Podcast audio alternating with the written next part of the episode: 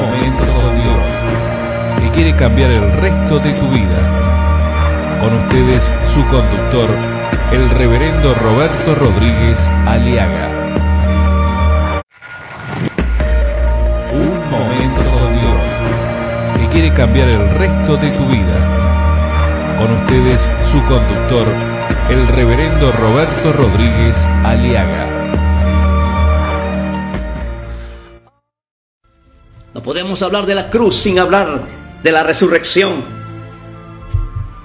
La resurrección, dice la palabra de Dios. El primer día de la semana, María Magdalena fue al sepulcro muy temprano. Y cuando todavía estaba oscuro, vio quitada la piedra que tapaba la entrada. Entonces fue corriendo a donde estaban Simón, Pedro y el otro discípulo, aquel a quien Jesús quería mucho, y les dijo, se han llevado del sepulcro al Señor y no sabemos dónde le han puesto. Pedro y el otro discípulo salieron y fueron al sepulcro. Los dos iban corriendo juntos, pero el otro corrió más que Pedro y llegó primero al sepulcro. Se agachó a mirar y vio allí las vendas, pero no entró. Detrás de él llegó Simón Pedro y entró en el sepulcro. Él también vio allí las vendas. Y además vio que la tela que había servido para envolver la cabeza de Jesús no estaba junto a las vendas, sino enrollado y puesta aparte. Entonces entró también el otro discípulo, el que había llegado primero al sepulcro y vio lo que había pasado y creyó. La resurrección, los lienzos, las vendas. La piedra fue movida, es domingo de resurrección.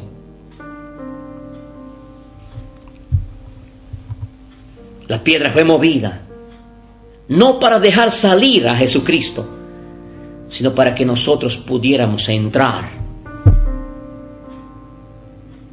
y ver el poder de la vida. Jesucristo dice, yo soy la resurrección y la vida. El que cree en mí, aunque esté muerto, vivirá. La resurrección proclama la victoria de Cristo sobre el mal. Juan y Pedro corrieron, vieron y creyeron a través de las telas de la muerte. Se inclinó para ver dentro de la tumba y vio las vendas. Mi amigo,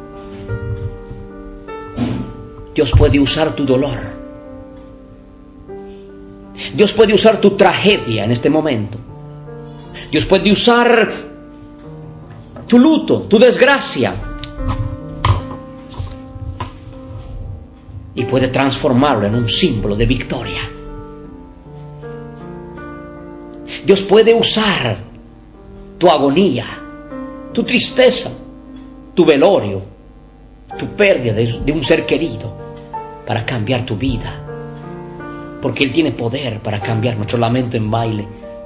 Cambió Pedro, cambió Juan, cambiaron todos, porque vieron, tuvieron un encuentro con Jesucristo, el resucitado. Y estando las puertas cerradas, Jesús entró y les dijo, pasa a ustedes. Como el Padre me envió a, a mí, así yo los envío a ustedes y sopló sobre ellos y le dijo, reciban el Espíritu Santo. Y a quienes ustedes perdonen los pecados, les quedarán perdonados. Y a quienes no se los perdonen, les quedarán sin perdonar. Jesús entró, se puso en medio de ellos. Y ellos se asustaron.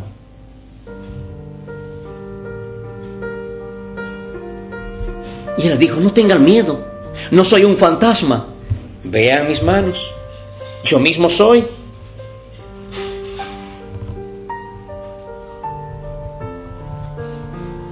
La evidencia de la resurrección corporal de Jesucristo. Aleluya. El nuevo cuerpo glorificado que recibió y recibiremos todos aquellos que creemos en este Cristo crucificado y resucitado.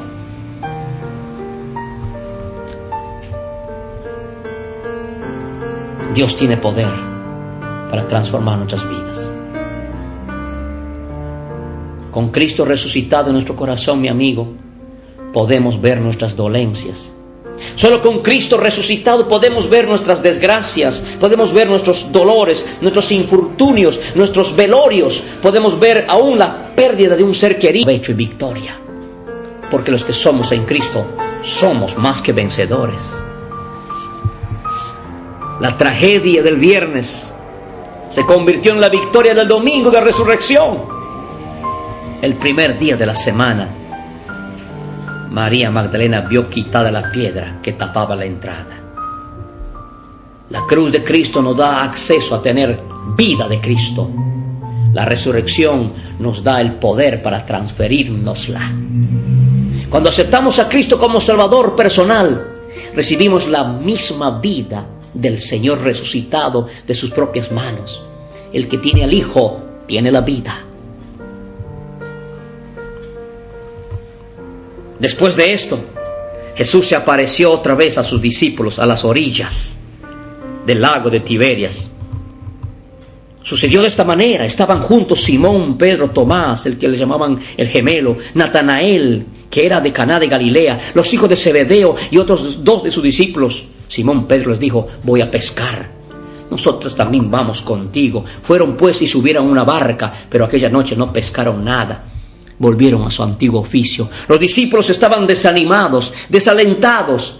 Pensaron que Cristo había quedado en la tumba para pudrirse, para corromper su cuerpo, para engusanar su cuerpo. No, este Cristo, corrupción de su cuerpo, resucitó Jesús va en busca de sus ovejas desalentadas. Después de su resurrección, y cuando comenzaba a amanecer, Jesús se apareció en la orilla. El Cristo resucitado se aparece en la orilla.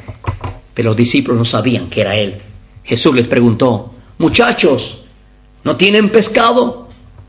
Ellos les contestaron, no. Jesús les dijo, echen la red a la derecha de la barca y pescarán. Así lo hicieron y después no podían sacar la red por los muchos pescados que tenía. Entonces el discípulo a quien Jesús quería mucho le dijo a Pedro, es el Señor. Apenas oyó Simón Pedro que era el Señor, se vistió porque estaba sin ropa y se tiró al agua. Los otros discípulos llegaron a la playa con la barca arrastrando la red llena de pescados, pues estaban a 100 metros de, de la orilla. Al bajar a tierra encontraron un fuego encendido con un pescado encima y pan Jesús les dijo, traigan algunos pescados de los que acaban de sacar. Simón Pedro subió a la barca y arrastró hasta la playa la red llena de grandes pescados, 153 pescados y de esos buenos. Y aunque eran tantos, la red no se rompió. Jesús les dijo, vengan a desayunarse. Y ninguno de los discípulos se atrevía a preguntarle quién era, porque sabían que era el Señor. Luego Jesús se acercó y tomó en sus manos el pan y se lo dio a ellos. Y lo mismo hizo con el pescado. Esta fue la tercera vez que Jesús se apareció a sus discípulos después de haber resucitado.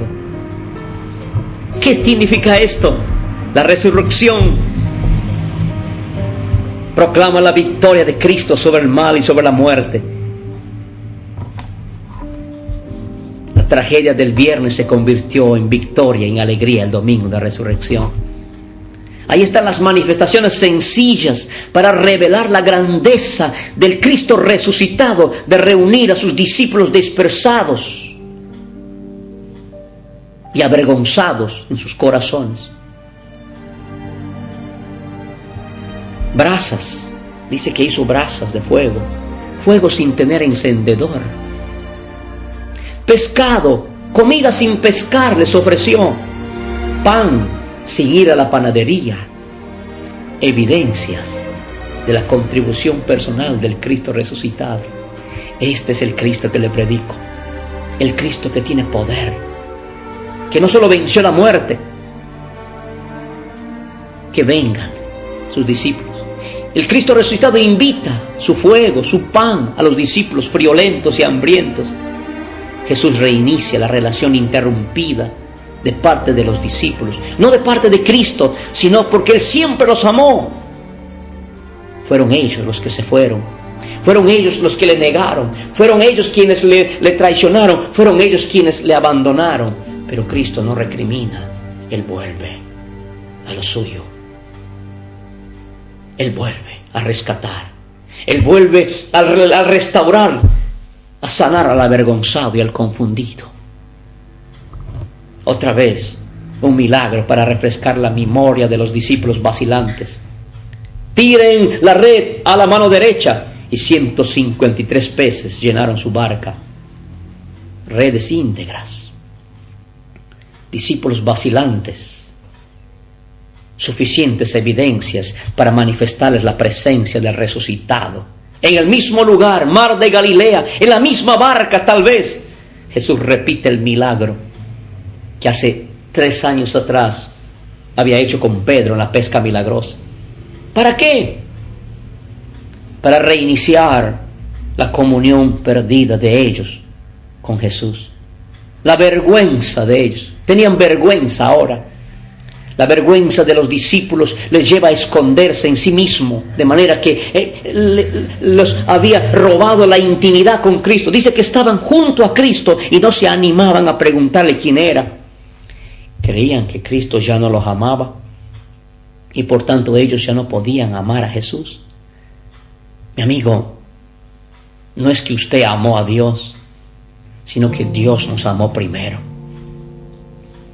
La vergüenza les decía al corazón, tú ya no puedes confiar en Cristo. Viste que lo negaste, viste que lo abandonaste. ¿Qué cara tienes? ¿Qué cara dura sos después de haberle negado, después de haberle abandonado? Ahora quieres recibir la comida, el pan y el pescado que te ofrece. Eso dice la vergüenza. Pero la gracia de Dios dice, venid a mí, todos los que estáis trabajados y cargados, venid y comed venid y comed pan, venid y comed y bebed. Por gracia, a los sedientos venid a las aguas, a los hambrientos venid a comer. La vergüenza los inmovilizó a tal punto que habían perdido comunicación con Jesús, no se atrevían a preguntarle, porque Satanás, el acusador, sigue diciendo hoy en día multitud de personas que han fallado, que han abandonado a Cristo, que le han dado las espaldas después de haber visto un milagro, ya no puedes seguirte, dicen, siendo discípulo de Jesús. Tú no puedes confiar más en Dios. Pero Jesús invita, vengan a desayunarse. Jesús derrama su gracia y su amor hacia los discípulos avergonzados. Porque Jesucristo, el Cristo resucitado, invita, te invita a ti, nos invita a todos a recibir su gracia y una segunda oportunidad venid a mí, todos los que estáis trabajados, que yo os haré descansar. Mi amigo, la tragedia de tu Viernes Santo se puede convertir en este momento en tu victoria del domingo de resurrección. No vivas más en tragedias, no vivas más esclavo de tu pecado, no vivas más atado en, en, tu, en tu miserable vida. Abre el corazón al Cristo resucitado, aquel que da vida, que da poder, que da perdón. Y este Cristo bendito, después de haber aparecido a ellos, subió, ascendió a la diestra del Padre, subió y una nube lo ocultó de los ojos de ellos. Y mientras subía les dijo, id y predicad el Evangelio a toda criatura. Toda potestad me ha sido dada en el cielo y en la tierra. Vayan y hagan discípulos a todas las naciones, bautizándose en el nombre del Padre, del Hijo y del Espíritu Santo. Y desapareció. Y ahora este Cristo que murió en la cruz, que resucitó, que ascendió, se exaltó, se glorificó, está sentado a la diestra del Padre, intercediendo por usted y por mí. Y este Cristo, mi amigo, este Jesucristo, vendrá muy pronto para ser juez y Salvador. Pregúntole, cuando Cristo venga, ¿será su juez o será su Salvador? Depende de usted. Ábrele el corazón y recíbele como Salvador. Y será tu Salvador desde ahora y para siempre. Amén. Y amén.